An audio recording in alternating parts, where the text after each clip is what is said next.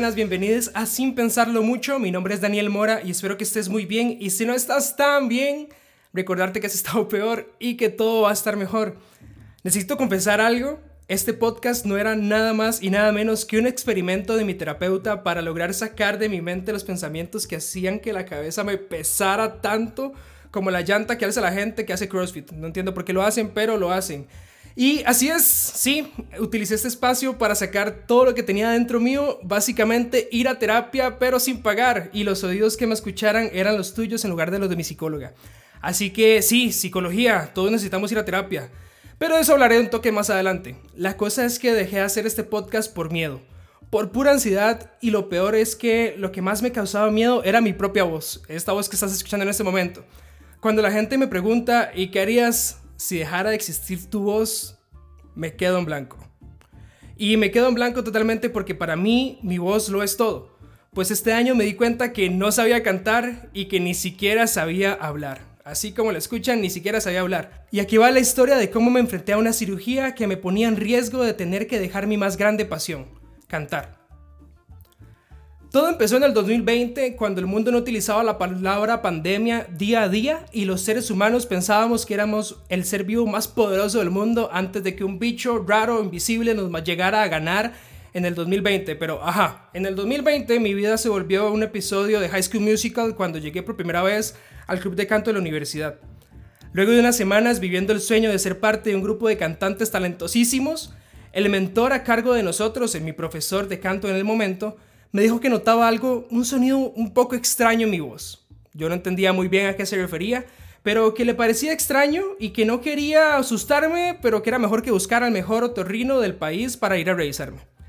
¿Y por qué el mejor otorrino y cómo voy a hacer para no preocuparme por esto? Bueno, obviamente después de dos semanas de estar totalmente asustado, lleno de ansiedad y demás, dije de fijo me van a operar, me voy a quedar sin voz, me voy a morir, me van a cortar las cuerdas vocales y me van a hacer un nudo en la garganta que me va a dejar sin poder ni siquiera hablar.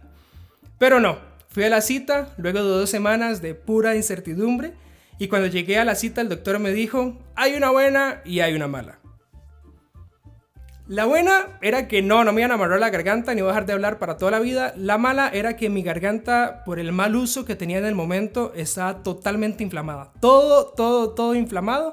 Y me acuerdo que me enseñó una fotografía de una voz de una cantante nacional que sabía realmente utilizar su voz versus mi garganta y mi garganta se veía como básicamente una pelota roja Mientras que la de esta muchacha se veía lo más sana y se veía rosadita, perfecta y así. Yo sé que es raro hablar de gargantas, pero bueno, la ella se veía muy bonita por dentro y ahí fue donde me dijo vamos a tener que cambiar totalmente tu dieta, vas a tener que dejar de tomar seis tazas de café al día y tomarte una cada dos días y yo, oh, ok, está bien.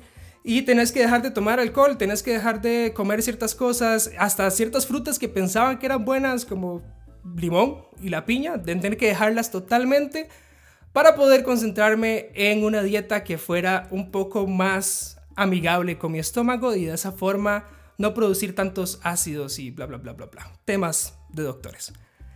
Cambio de mi dieta totalmente y donde estoy cambiando mi dieta me empieza a afectar a nivel anímico porque de pasar de 6 tazas de café al día a una cada dos días, obviamente me iba a pegar. Entonces ahí fue cuando cae un bicho extraño en el mundo y COVID. En ese momento pasó el tiempo y pues todo el montón de cambios, cambio de dieta, cambio de pensamientos, cambio de un montón de cosas, cambio de rutina y llevar todo hacia mi cuarto hizo que fuera aún más complicado sacar mi voz. Y fue aún más complicado cuando pasó el 2020 y dejé de cantar por puro miedo a este bicho que tenía yo también en mi garganta y que lo hacía que se viera aún más grande. Con mi profesor de canto en el momento le dije que me había dicho el doctor en el 2020 y me dijo que vamos, íbamos a ir trabajando una nueva forma para lograr cantar mejor. Pasó el 2020, mejoré un poquito, no tanto, tomé unas pastillas durante unos seis meses para reducir esa inflamación en mi garganta y demás. Pero llega el 2021 y cuando llega el 2021 empiezo y digo, no, ya voy a hacer la inversión de verdad y voy a llevarme a clases a mí mismo, ir a las clases por fin y pagarle a una profesora que realmente me han hablado muy bien de ella. En ese momento lo considero como la llegada de Luz a mi vida. Luz, Luz María es una profesora de canto que realmente me enseñó que la voz va más allá de simplemente hablar, de simplemente abrir la boca y sacar sonido. Va más allá y empieza desde los pulmones, diafragma y un montón de cosas más que yo realmente lo que quería era ignorar porque sabía que no sabía nada al respecto. Eso era lo único que yo sabía. En octubre de 2021 empiezo clases con ella y ella me dice, Dani, es que vieras que es que no solo no sabes cantar, no sabes hablar. Y ahí me asusté muchísimo. Además de ser una persona cantante, soy una persona que habla hasta por los codos. Y cuando me dijeron que ni siquiera sabía hablar, me asusté mucho. Ella me dijo, ocupo que durante el día trates de hablar máximo una hora en todo el día.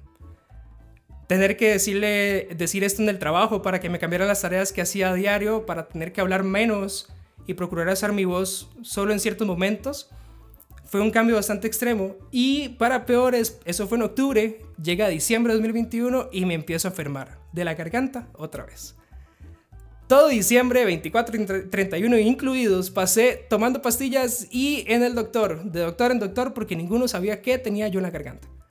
Hasta que en enero vuelvo con el doctor que me había visto en el 2020 y me dice, tengo una buena y una mala. Y yo, ok, me dice, no te vamos a tener que amarrar la garganta otra vez, pero ahora sí tenemos que hacer una cirugía. Esta cirugía era una cirugía de imprevisto, totalmente sacada de la nada para allá y tenía que enfocarme 100% en buscar cómo conseguir el dinero para hacer la cirugía de forma, pues, en hospital privado y demás. Ahí fue cuando, cuando realmente me preocupé muchísimo y tuve que proceder. El estrés de buscar el dinero, el estrés de concentrarme en una operación que posible tenía sus riesgos. Era una operación en la cual tenían que sacarme las amígdalas por completo porque eran las que no me estaban dejando respirar.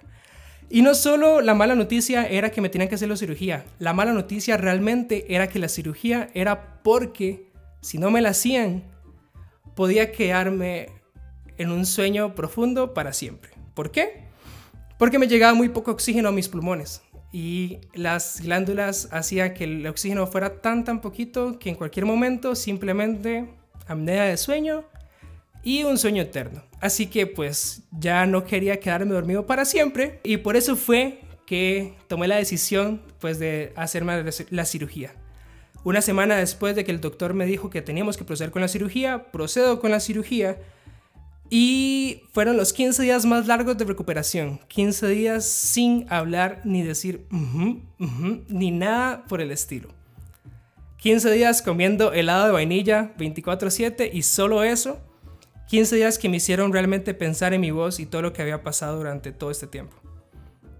Y eran 15 días tan extremos porque tenía que recuperarme en 15 días para lograr cantar a final de febrero en un musical que venía preparando durante todo el 2021 con mi club de canto. Ese club de canto que me hizo sentir como en un episodio de una película.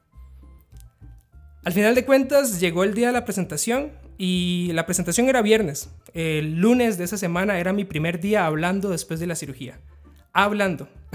El viernes de esa misma semana tenía que hablar y cantar y actuar siendo uno de los principales personajes de la obra de un musical que vamos a presentar en un teatro bastante importante en la escena nacional.